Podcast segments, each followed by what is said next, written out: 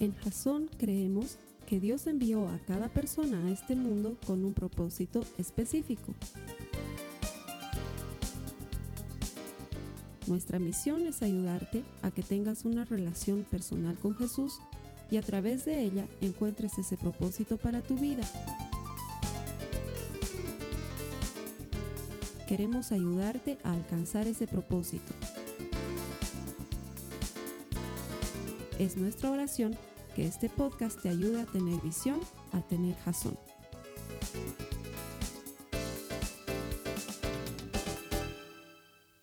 Te confieso que la última charla estaba pensada para ser una charla suelta, pero no me imaginaba que la respuesta a la charla iba a ser tan importante.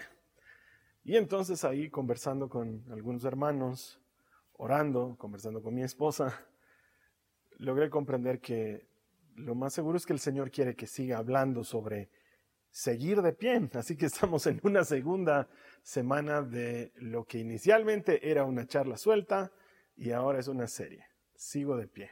Así se llama la serie. Y el mensaje de hoy eh, creo que te va a ayudar a seguir de pie en lo que sea que estés enfrentando, por lo que sea que estés pasando, lo que sea que estés viviendo en esta temporada. De hecho, el mensaje se llama El peso de la bendición. Y para eso te voy a pedir que me acompañes a la Biblia. Vamos a leer un capítulo entero del libro de Josué.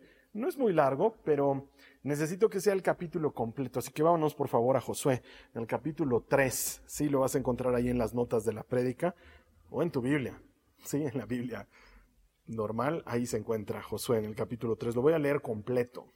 Ayúdame a seguir con la lectura. Dice, temprano a la mañana siguiente, Josué y todos los israelitas salieron de la arboleda de acacias y llegaron a la orilla del río Jordán donde acamparon antes de cruzar. Tres días después los jefes israelitas fueron por el campamento y dijeron al pueblo las siguientes instrucciones.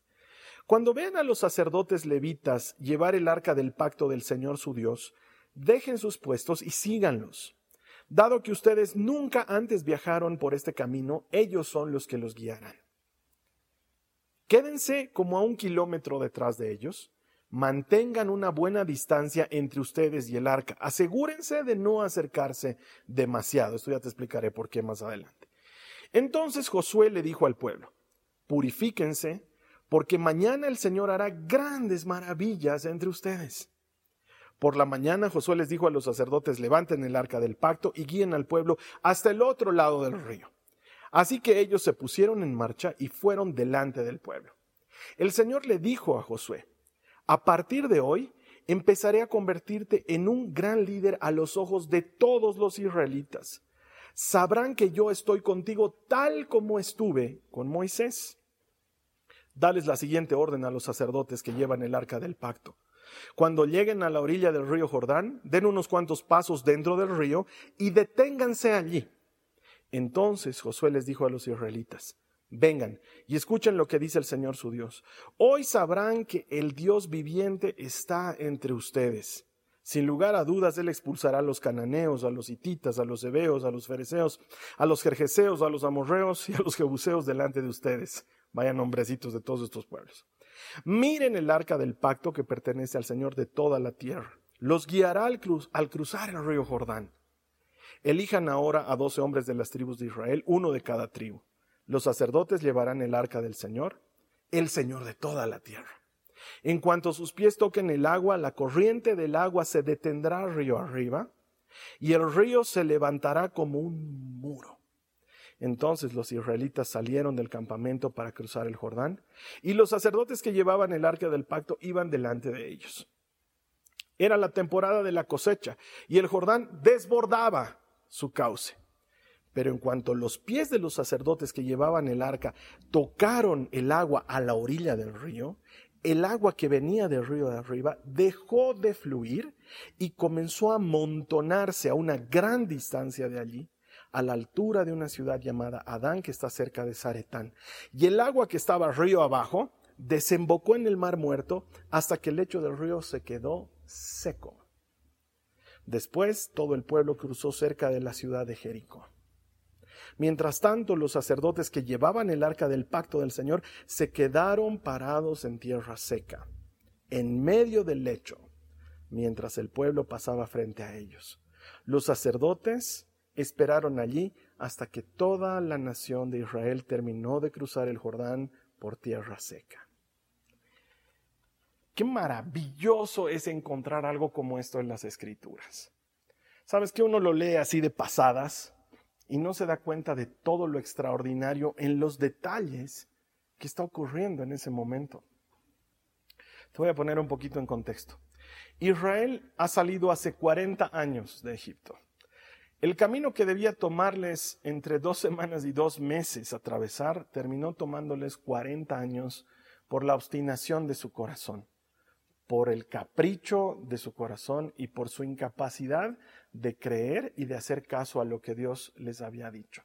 No te olvides que habían salido de Egipto y Dios había mostrado su mano poderosa y su brazo extendido al endurecer el corazón de Faraón y al mismo tiempo al azotar Egipto con diez plagas que lo habían devastado por completo en compensación a los 400 años que habían esclavizado a Israel en su territorio. Sacó a Israel de Egipto y lo llevó a cruzar por el Mar Rojo. Debes recordar este pasaje. Moisés pone su vara en el mar y el mar se abre en dos, como si fuesen dos paredes, y el pueblo puede cruzar por en medio, como caminando en tierra seca. Luego el faraón se arrepiente y con su ejército va detrás de Israel y terminan hundiéndose en el mar que se cierra para ellos. Y de ahí sale este primer canto, esta primera alabanza que registra la Biblia, la primera alabanza de todas en las que el pueblo bendice el nombre del Señor con cantos y con alegrías, diciendo el jinete y el caballo quedaron hundidos en el mar. El faraón no pudo con el Hijo de Dios, con Israel, su primogénito. ¡Wow! Maravilloso. Pero luego unas semanas más tarde, unos meses más tarde, cuando están en medio del desierto y mandan espías a ver cómo era la tierra prometida, los espías dan un mal informe, dicen la tierra es maravillosa, pero Dios no nos va a poder librar de los gigantes que hay en ese lugar. Como si hubiesen olvidado lo que acababa de hacer en Egipto. Y entonces Dios escucha las quejas, además que ellos dicen, nos hubiera sido mejor morir en el desierto. Entonces Dios les dice, voy a responder a su oración morirán en el desierto, no entrarán en la tierra prometida. Moisés eh, intercede por ellos y Dios les dice, claro, los perdono, pero los que entrarán son los hijos de ellos. Todos los menores de 20 años van a poder entrar en la tierra prometida. Entonces quiero que entiendas, a, a este lugar del río Jordán, donde tienen que pasar para entrar en la tierra prometida, han llegado como dos millones de personas aproximadamente pero son dos millones de personas que salvo Josué o Caleb, que son los únicos sobrevivientes de la salida de Egipto, el resto probablemente no recuerda lo que Dios ha hecho porque eran muy jóvenes o muy pequeños, o incluso ni siquiera lo han visto porque han nacido en el desierto. Son descendientes de los israelitas que vivieron en Egipto. Entonces ellos no saben ni conocen en su magnitud real lo que este Dios poderoso es capaz de hacer. Por eso es que Dios está muy interesado primero en posicionar a Josué como un verdadero líder en reemplazo de Moisés. Por eso le dice, a partir de hoy, los israelitas conocerán, sabrán, entenderán, creerán que yo estoy contigo, así como estuve con Moisés, y te haré un gran líder a sus ojos. Dios está muy interesado en posicionar a Josué como un líder importante. Y para esto le da todas estas instrucciones que hemos leído. Los sacerdotes estaban encargados de llevar el arca del pacto. Ellos son los primeros que tienen que entrar en el río Jordán. Algo así como que los sacerdotes, arca en hombros, son como la vara de Moisés entrando en el agua del Mar Rojo. Algo así, exactamente lo mismo pero con otros protagonistas. Es lo que Dios está haciendo en este momento. ¿Y qué era el arca del pacto? Tal vez algunos de nosotros no sepamos de qué estoy hablando o la máxima referencia que tengamos sea alguna hollywoodense estilo Indiana Jones y el arca, digamos, ¿no? Em, el arca del pacto era un cofre que Dios le mandó a Moisés que diseñara. Este cofre era hecho de madera, pero estaba completamente recubierto de oro, tenía una tapa por encima y en la tapa igual hecha en oro habían unos querubines, las figuras de unos seres espirituales con alas que cubrían la tapa del arca que se llamaba el propiciatorio. Además, este cofre estaba diseñado de tal manera que tenía unas argollas de oro por las cuales atravesaban unos, eh, unos ¿cómo, decirlos? Unos, unas maderas, unas, eh, no sé pues qué otro nombre se le puede dar. Y como no tengo gente aquí en vivo que me ayuda a recordar qué otro nombre se le pone, eran pues unos palos, ¿no? Que servían para cargar en hombros todo el peso del arca. Y estos palos estaban igual completamente recubiertos de oro, estas varas estaban completamente recubiertas de oro. Y se calcula que el arca eh, pesaba entre 83 a 150 kilos, dependiendo de grosor y, y la densidad de los materiales que hayan utilizado. O sea, no era poco peso. En el arca originalmente se habían guardado las tablas de la ley, las mismas que Moisés recibió de mano de Dios en el monte Sinaí. No las primeras, porque las primeras Moisés las rompió con toda la bronca al ver que los israelitas estaban adorando un becerro de oro. Pero recibió unas segundas y estas estaban guardadas en el arca del pacto.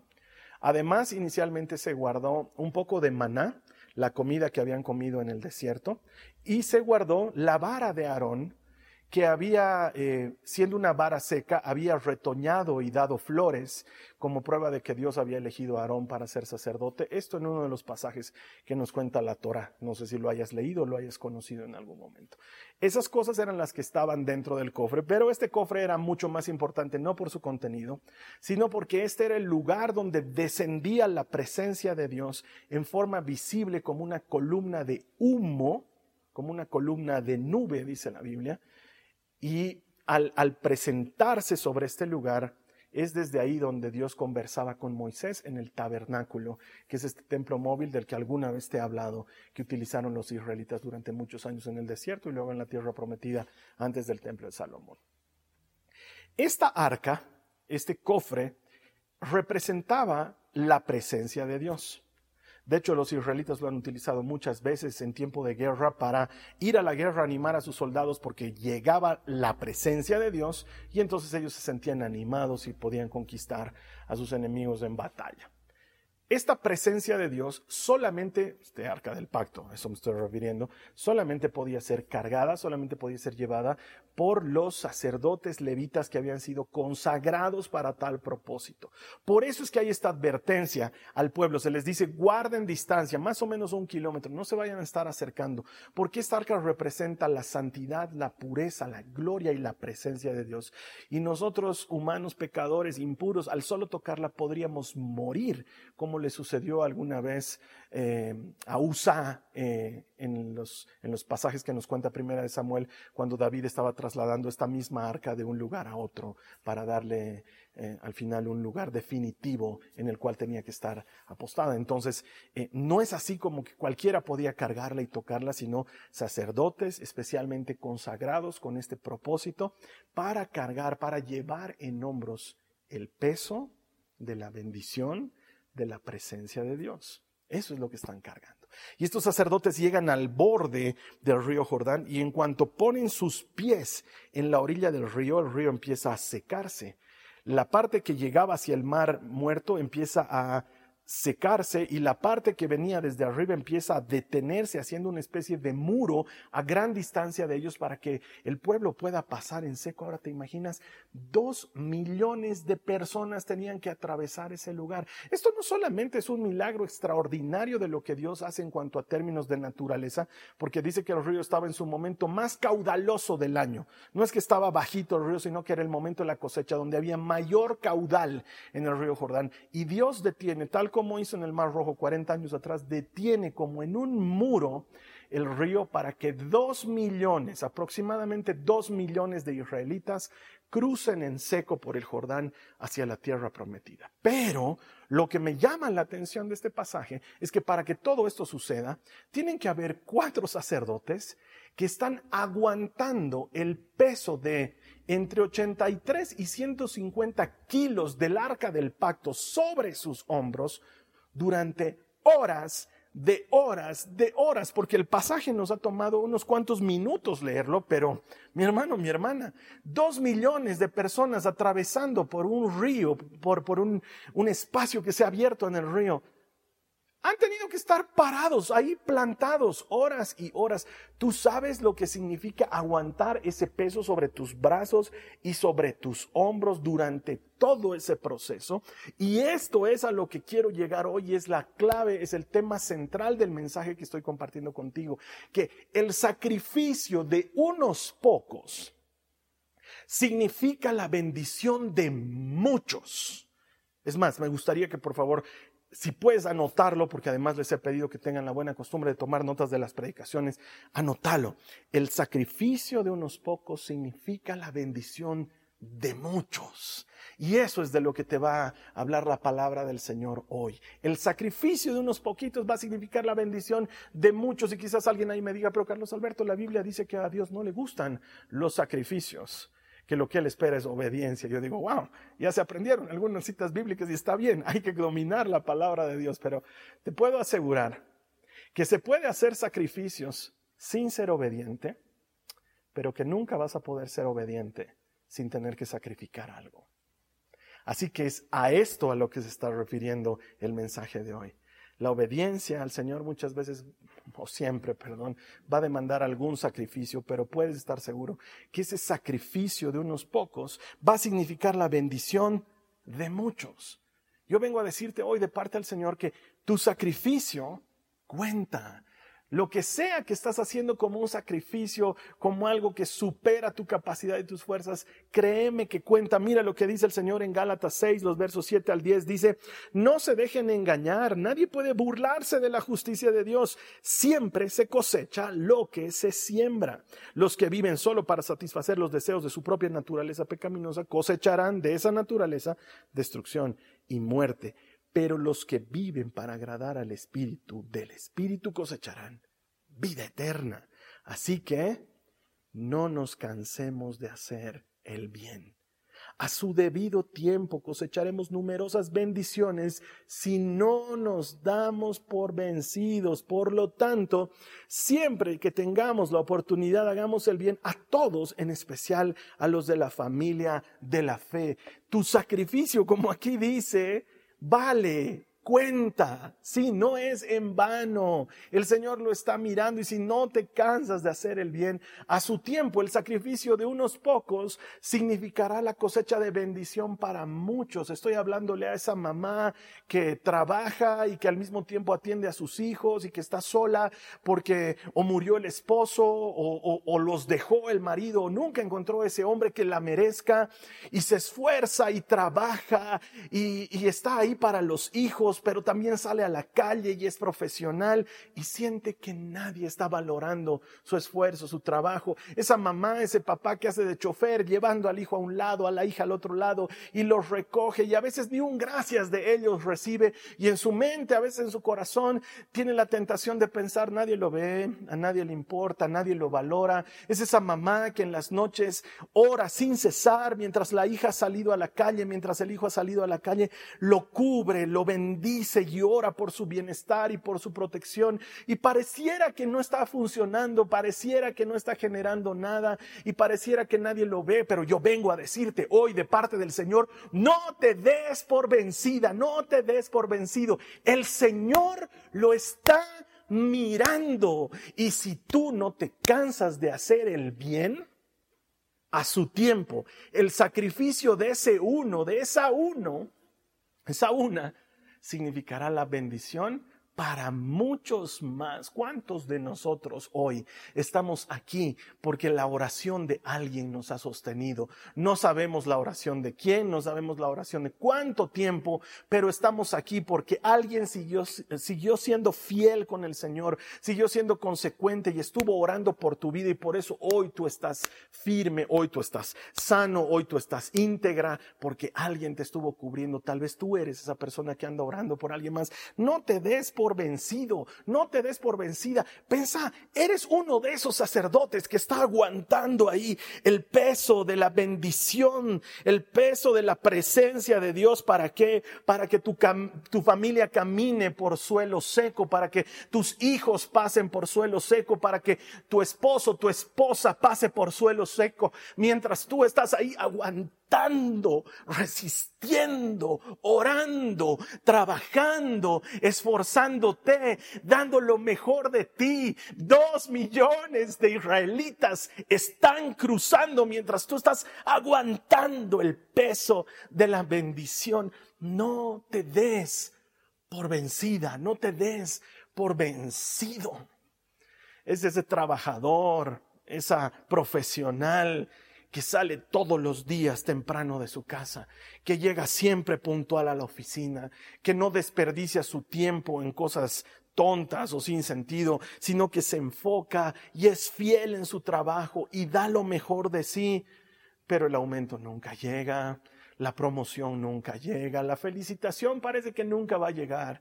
Tal vez eres una de esas personas que te ha tocado trabajar bajo un jefe o una jefa de esas que no merecen estar a cargo y, te, te, oprime y te lastima y ejerce sobre ti algún tipo de, de violencia y tú sientes que que tu trabajo no es bien valorado, que tu trabajo no es bien recibido y te sientes atrapada o atrapado en un empleo que parece que te está consumiendo la vida, pero vengo a decirte, tú no trabajas para esa persona, tú trabajas para Dios. Él es el que está viendo tu sacrificio, Él es el que está premiando tu excelencia, Él es el que está tomando nota de cada cosa buena que tú haces, de cada esfuerzo que tú haces, de cada vez que corres la milla extra. No te des por vencida, no te des por vencido. Lo que sí, desde desde mi experiencia como humano te voy a decir, nunca sacrifiques de más de tu vida o de tu salud porque probablemente no lo vayan a valorar, pero cada vez que estés haciendo un esfuerzo de excelencia por ser un buen trabajador, por ser una buena profesional en lo que sea que estés haciendo, presentáselo al Señor trabajas para Él y Él te va a recompensar. Él es el autor de tu salario, Él perdona tus pecados, Él sana tus enfermedades, Él cura todas tus dolencias, Él te bendice en todos tus caminos. No trabajas para tu jefe, trabajas para el Señor y Él va a saber recompensarte. Tú no te des por vencido. No te des por vencida. Aguanta un poquito más ahí el peso de la bendición. El pueblo está por pasar. El sacrificio de unos va a bendecir a cientos.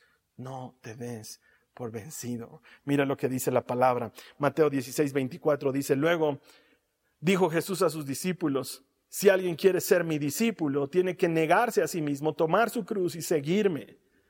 Tomar la cruz y seguirle.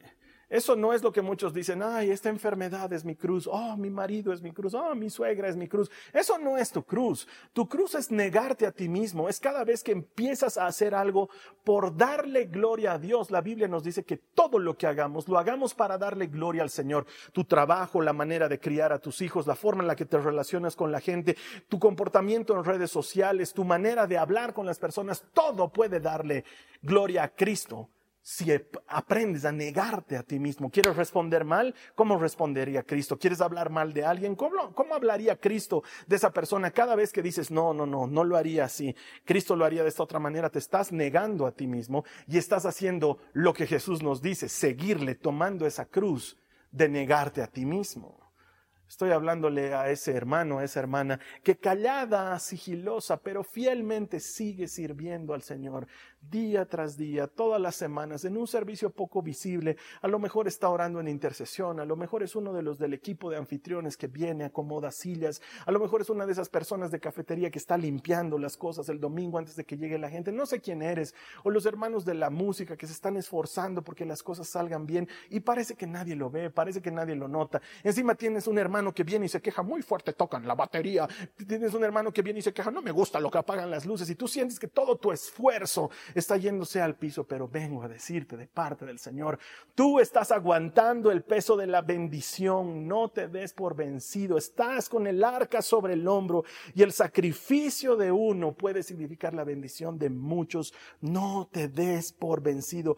Dios ve lo que estás haciendo y gracias a tu servicio, gracias a tu esfuerzo, así parezca que el resto de la iglesia no lo valora, este mensaje está llegando hasta el último rincón del mundo porque no lo hago yo solo, lo hacemos todos los que nos hemos puesto debajo del arca para en hombros llevar la presencia. No te des por vencido, no esperes el aplauso de la gente, no esperes el reconocimiento de nadie. Dios está mirando lo que haces. Y el sacrificio de unos pocos significa la bendición de muchos. De hecho, el sacrificio de uno significó la bendición de toda la humanidad. Mira lo que dice Isaías en el capítulo 53, los versos 5 al 6 y luego voy a leer el 10. Dice, pero él fue herido por nuestras transgresiones, molido por nuestras iniquidades, el castigo por nuestra paz cayó sobre él y por sus heridas hemos sido sanados. Todos nosotros nos descarriamos como ovejas, nos apartamos cada cual por su camino, pero el Señor hizo que cayera sobre él la iniquidad de todos nosotros. Pero quiso el Señor quebrantarlo, sometiéndolo a padecimiento. Cuando Él se entregue a sí mismo como ofrenda de expiación, verá su descendencia prolongará sus días y la voluntad del Señor en su mano prosperará. El sacrificio de uno solo, el sacrificio del Hijo perfecto unigénito de Dios, nos trajo bendición a todos nosotros. Lo mismo que sucedió en el Jordán, cuatro hombres cargando el arca del pacto y el peso de la salvación de Israel significó horas de sacrificio. Lo mismo sucedió cuando este hombre, hijo de Dios, hombre completo, clavado en un madero, aguantó sobre sí mismo el peso de que toda la humanidad pasara en seco por ese Jordán de la aflicción que a él le tocó vivir. Y por él, tú y yo hoy somos libres. Él sabe lo que es aguantar el peso del sacrificio. Él sabe lo que es estar ahí aguantando para que la bendición llegue para muchos otros. Él sabe, Él entiende, Él conoce y quiero decirte, Él lo hizo por ti y por mí. Mira lo que dice Juan en el capítulo 11, los versos 49 al 50, dice, pero uno de ellos, Caifás, que era sumo sacerdote ese año, les dijo, ustedes no saben nada, ni tienen en cuenta lo que es más conveniente, que un hombre muera por el pueblo y no que toda la nación perezca. Caifás no sabía que estaba hablando de parte del Señor. Mi hermano, mi hermana, no salgas de la perspectiva, a veces por estar sufriendo en el día a día, en la cuota que tienes que pagar, en el mercado que te ha faltado comprar, en las medicinas que necesitas para tu familia, en lo que estás viviendo en tu físico o en tus emociones. Nos olvidamos que esto no se trata de nosotros, esto se trata de Cristo. Si estamos aquí vivos hoy, si tenemos una oportunidad hoy, es porque Él es poderoso para mantener de pie. Cada vez que estés desfalleciendo, mira al Hijo de Dios en la cruz del Calvario y que eso te dé fuerzas para mantenerte firme. ¿Por qué? Porque Él no se dio por vencido y aguantó el peso del sacrificio y de la obediencia para que millones hoy seamos bendecidos. No hay obediencia sin sacrificio. El hacerle caso a Dios va a significar tener que aguantar un poco de dolor y sufrimiento. Pero bien dice la palabra de Dios en Proverbios, en el capítulo 24, dice, los justos podrán tropezar siete veces, pero volverán a levantarse. Yo vengo a decirte hoy de parte del Señor, el sol aún no se ha puesto. Hay todavía unos miles de israelitas que tienen que pasar por el Jordán. Y tú Tienes que serle obediente al Señor en lo que te ha mandado hacer. Aguanta ahí un rato más. Seguí de pie porque poderoso es el Señor para sostenerte de pie. Y aunque hayas tambaleado, tropezado o caído, siete veces puedes caer, pero el Señor te vuelve a levantar. Tú aguanta el peso de la obediencia, del sacrificio para que otros sean bendecidos por el esfuerzo que tú estás haciendo. No te rindas. Aguanta un poco más. Ya está por ponerse el sol. Los últimos israelitas ya están pasando. Ya todos van a celebrar que pudieron caminar en seco por el río Jordán. Aguanta un poco más. Tú sabes de lo que te estoy hablando. Yo personalmente no tengo idea, pero sé que tú sabes de qué te estoy hablando porque el Señor te está hablando en este momento por medio de este mensaje y te está diciendo, no te rindas, aguanta un poco más. Ahora sí sé de qué no estoy hablando. No estoy hablando de ningún tipo de violencia o de ningún tipo de agresión o ningún tipo de abuso que puedas sufrir a manos de alguien. Si tú estás sufriendo agresión, abuso o violencia, no lo tomes como esto lo estoy haciendo por el Señor. No, no, no, no, no. Sal de ese círculo tóxico, denuncia a la persona que te está haciendo daño. Yo estoy hablando de algo que no es eso. Estoy hablando de ese chico, de esa chica que sufre bullying en su colegio y que le están haciendo la vida miserable. Aguanta un poco más. El Señor te va a proteger y la justicia va a brillar sobre tu vida y tu caso va a salir adelante. Le estoy hablando a esa persona que se muele trabajando. Le estoy hablando a esa persona que cuida a algún familiar enfermo en su casa. Le estoy hablando a esa persona que parece haber perdido las esperanzas de que el ser amado amado recupere. Aguanta un poco más. El pueblo está pasando en seco gracias a tu obediencia, gracias a tu sacrificio. Y tengo para ti esta promesa del Señor para terminar. Primera de Pedro 5:10 dice, en su bondad, Dios los llamó a ustedes a que participaran de su gloria eterna por medio de Cristo Jesús. Nos ha llamado a participar de su gloria.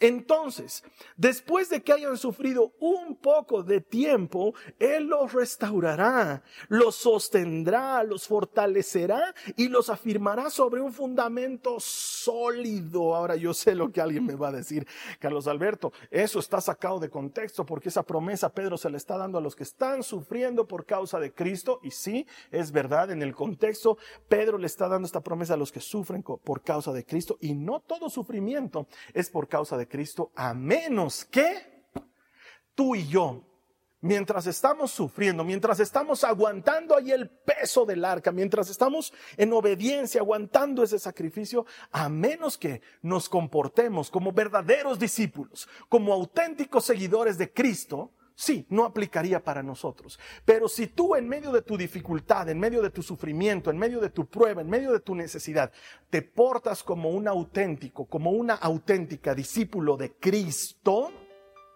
entonces tu respuesta va a ser como la de un verdadero cristiano y tu sufrimiento va a ser por causa de Cristo. Claro que sí.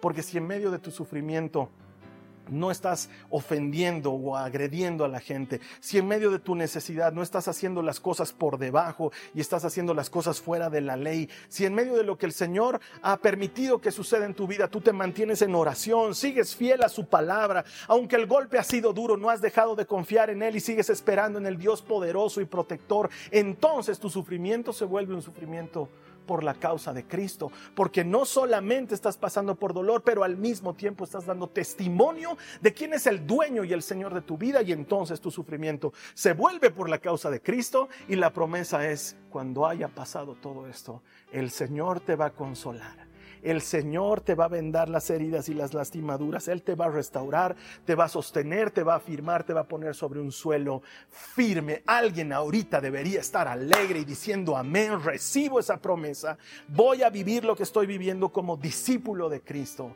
para ser restaurado por el Señor, porque te puedo asegurar esto. El libro del Eclesiastés nos lo enseña con gran sabiduría. Hay un tiempo para la guerra, pero también hay un tiempo para la paz no es optativo. No hay manera de que nosotros lo manipulemos de alguna forma. Son los tiempos, las épocas de la vida. Hay un momento para llorar, pero hay un momento para alegrarse también.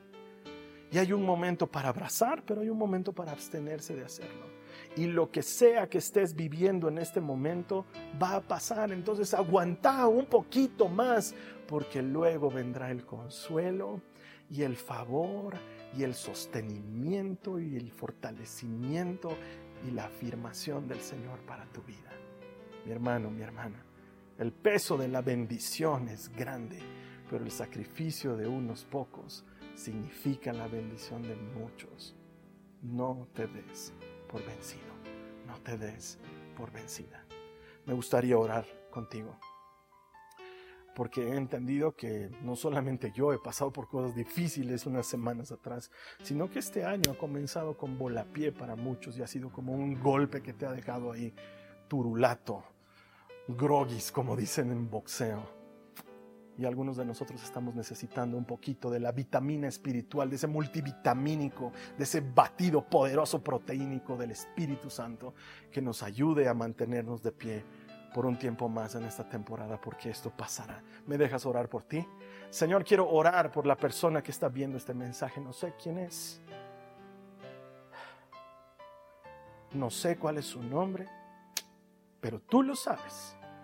Tú sabes para quién era este mensaje hoy y a quién está dándole fuerzas y vigor y aliento Padre, en el nombre de Jesús, oro porque te manifiestes en su vida con ese poder extraordinario y sobrenatural de tu Espíritu Santo, vivificándole para que se mantenga firme por un tiempo más, mientras todavía una parte del pueblo tiene que seguir pasando en seco por el río Jordán. Dios, en el nombre de Jesús, aumenta sus fuerzas, vivifícale en su ser interior y que reciba de ti aliento, fortaleza y protección para que cuando todo esto haya pasado le sostengas, le establezcas, le afirmes y le consueles, de tal manera que experimente tu dulce e infinito amor, ese amor que no se da por vencido.